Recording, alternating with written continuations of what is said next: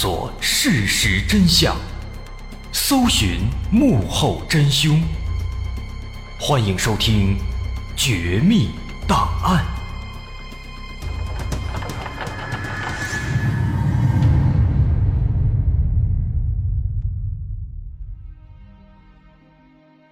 还原事实，探索真相。欢迎继续关注《绝密档案》，我是大碗。在上节咱们说到，一九九二年，彭红菊的团伙被警方一锅端掉，只有彭红菊运气比较好，成了漏网之鱼。后来他藏在一个朋友家里，但那并不是长久之计，而且朋友一家似乎也开始嫌弃自己，他不能多待了。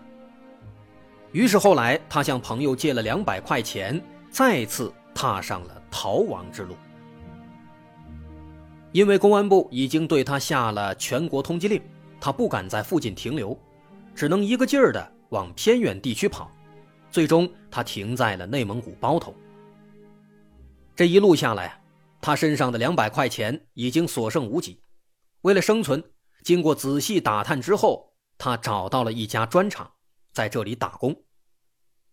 砖厂嘛，不需要什么技术，都是苦力活，人员流动呢也非常大。每个月都会有人来有人走。即便如此，出于安全考虑，他给自己起了一个假名字，叫做黄世英。但让他没想到的是啊，这砖厂是一家黑厂，老板非常狡猾。老板发现这个黄世英对自己的过往三缄其口，从来不聊家乡和家庭，就感觉这黄世英来历不明，可能有问题。于是变着法的就克扣他的工资，结果几个月的苦力干下来，他并没有挣到钱，仅仅解决了三餐的温饱问题。彭红菊没有办法，他也不敢去报警，惹不起还躲不起吗？他只能离开砖厂。在之后的很长一段时间里，他辗转于不同的工厂打工，收入不多，只能维持基本的生活。一九九八年。有人向重庆警方反映，说有一个像彭红菊的女人在内蒙古包头打工。可是等警方赶到时，却发现彭红菊早已经不在这里了。那她到底去了哪儿呢？其实，此时的彭红菊正在经历着更加痛苦的人生。在那段时间里，她接二连三的换了好几份工作。每一份工作都干不长，长时间的逃亡让他神经紧张，一有风吹草动就马上逃走，已经彻底没有了当年的威风和头脑。不过，在他最为艰难的时候，在一家工厂里，他遇到了一个四川老乡。因为当时重庆还属于四川，所以说是四川老乡也是没问题的。这个老乡是一个三十来岁的年轻小伙子，操着一口熟悉的四川口音，让彭红菊倍感亲切。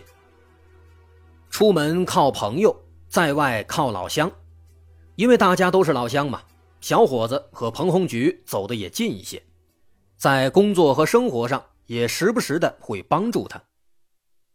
老乡的关心让远在他乡无法回家的彭红菊感到非常温暖。对这个小老乡也越来越信任，但是他万万不会想到，这份信任是一场噩梦的开始。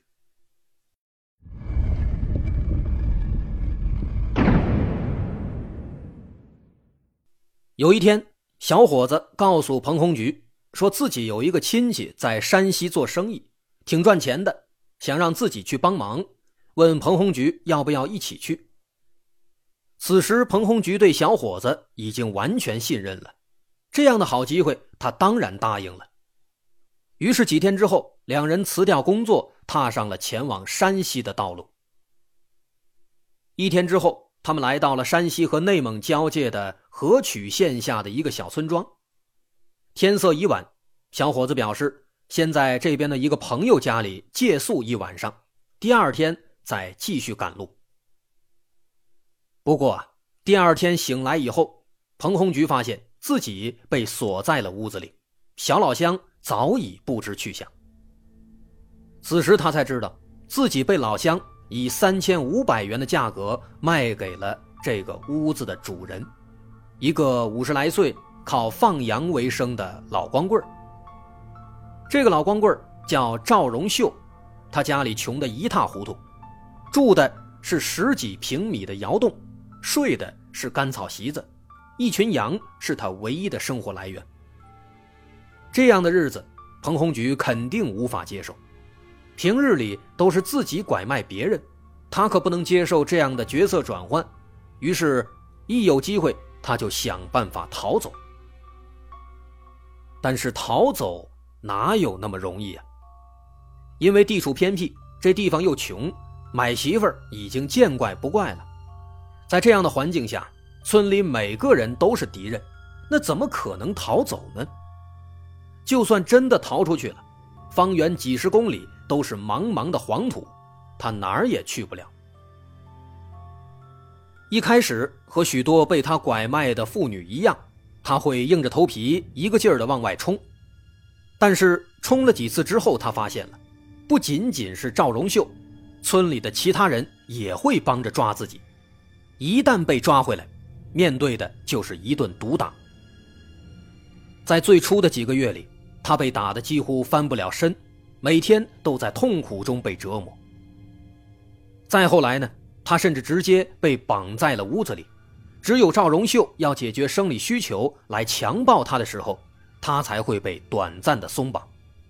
但松绑之后，即将迎来的就是身体上的痛苦。这样几次之后啊，他学乖了，他知道了没办法硬闯，于是就开始和赵荣秀演戏，假装服服帖帖。还天天烧火做饭。时间长了，赵荣秀也渐渐放松了警惕，这也为彭红菊创造了再次逃跑的机会。这一次，他吸取了前面的教训，带足了干粮，专门挑选了一个早晨，在赵荣秀刚刚离开之后，他悄悄逃走了。但是啊，千算万算，他还是忽略了一个最重要的事情。就是他自己的身体，因为经常遭到毒打，再加上伙食方面非常差，他的身体已经大不如前了。在第二年，他就患上了脑血栓和胆结石。就算这次计划的再周密，但因为脑血栓，他的一条腿已经几乎没有知觉了，因此没跑多远，还是被抓了回去。而这次也是他最后一次逃走。因为身体原因，从那以后他再也没有机会了。而这次以后，他也终于向现实屈服，他越来越听话。后来条件好一些了，又求着赵荣秀买了一台黑白电视机，每天靠着看电视来打发时间。就这样，日复一日，彭红菊在窑洞里浑浑噩噩的度过了十二年。这十二年的生活简直还不如牲口。十二年来，他只洗过三次澡，只吃过一次肉，其余的四千多天吃的都是土豆和小米，还经常没有盐。他完全不知道外面的世界已经变成了什么样子，连家乡重庆变成了直辖市，他都不清楚。直到二零零三年底，重庆警方接到群众举报。说山西河曲县夺印村有一个叫黄世英的，长得和当年的人贩子彭红菊特别像。经过多方比对，警方认为他就是当年的彭红菊。于是，二零零四年一月，重庆警方和山西警方来到河曲县夺印村，走进了那个窑洞。进了窑洞以后，警方一眼就认出了床上的彭红菊。但此时他的样子，相比当年却产生了非常大的变化。他眼神呆滞，头发乱糟糟的，身上的棉被已经肮脏不堪，里面的棉絮都结了块儿在他睡的床上，他的身上、头发上都爬满了虱子。后来经过检查，彭红菊的身上有多处伤口，很多是陈年旧伤。还有一些是最近才刚刚愈合的伤口。这大大小小的伤口叠加在一起，彭红菊的身上竟然一块好的地方都找不到了。看到警方出现的那一刻，彭红菊早已没有了当年的慌乱，他的眼睛里先是震惊，接着又是一种解脱的轻松感。这种变化让警方都感到非常诧异。直到赵荣秀站出来阻止警方把他带走，警方才搞清了其中的缘由。原来啊，这个人贩子现在也尝到了被拐卖的滋味了。更让警方震惊的是彭红菊的状况，不光是外伤非常多，他的内伤显然也非常严重。因为脑血栓，他现在已经完全瘫痪，无法走路了。民警只好把他抬起来，放进警车里，连夜带他返回重庆。在半路上，民警带他吃了一顿饭，普普通通的米饭套餐，普普通通的四个菜。但彭红菊却吃得狼吞虎咽，明明吃不了了，还是硬撑着全都吃了下去。这样的场景也让警方感到非常唏嘘。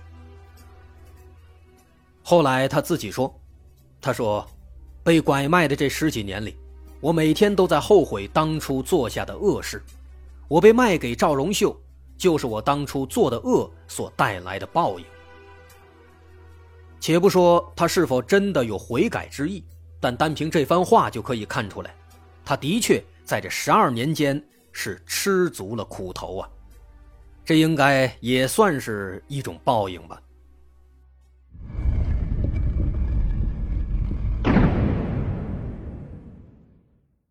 在带回重庆之后，面对警方的讯问，彭红菊对自己的犯罪事实供认不讳。并对自己以及整个团伙当年所拐卖的八十五户人家表示深深的悔恨和歉意。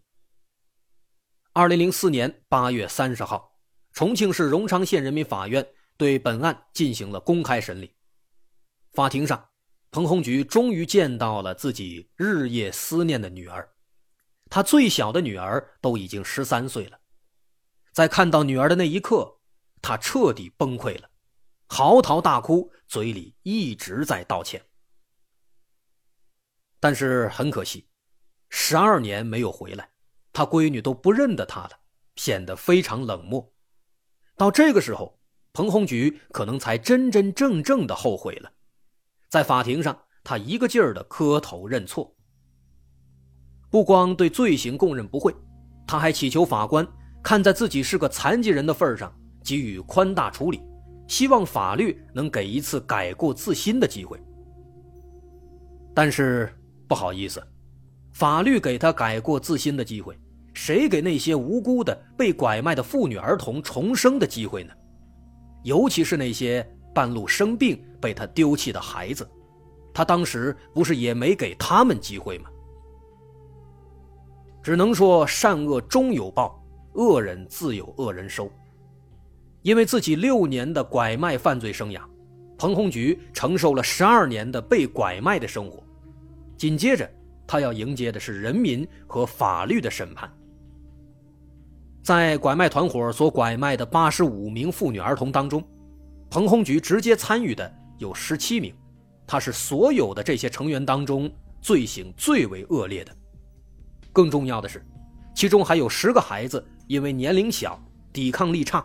在被拐卖过程中，因为身体出了问题而被残忍抛弃，生死不明。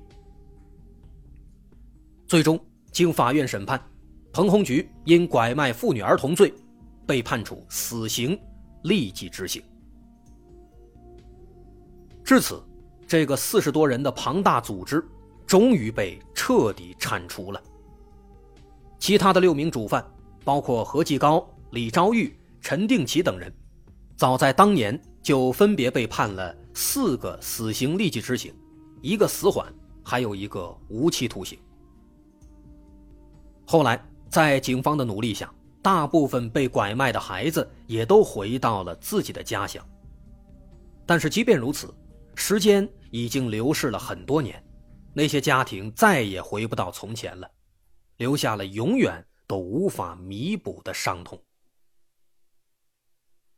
一个彭红菊被彻底铲除了，但是在巨大的利益面前，直到现在还有许许多多的彭红菊在逍遥法外，无数个家庭被人贩子折磨得痛不欲生，甚至家破人亡。之前电影《亲爱的》原型孙海洋用了十四年时间，终于找到了被拐卖的儿子，一家人得以团聚。我们当然可以说孙海洋是幸运的，但现实中还有很多不幸的家庭在无休止的黑暗中挣扎，仍然走在希望渺茫的寻子道路上。很多时候，在这条道路上，那些被折磨的父母不仅仅怀着对人贩子的恨，还有对自己的无休止的深深的自责。但我们知道，应当自责的不应该是他们。天网恢恢，疏而不漏。相信那些躲在暗影里的彭红菊们，不管逃多远、逃多久，最终都要接受应有的惩罚。我们也希望终有一天，天下无怪。这就是彭红菊的故事。我是大碗，感谢收听。如果您喜欢，欢迎关注我的微信公众号，在微信搜索“大碗说故事”，点击关注即可。感谢收听。我是大碗，咱们下回再见。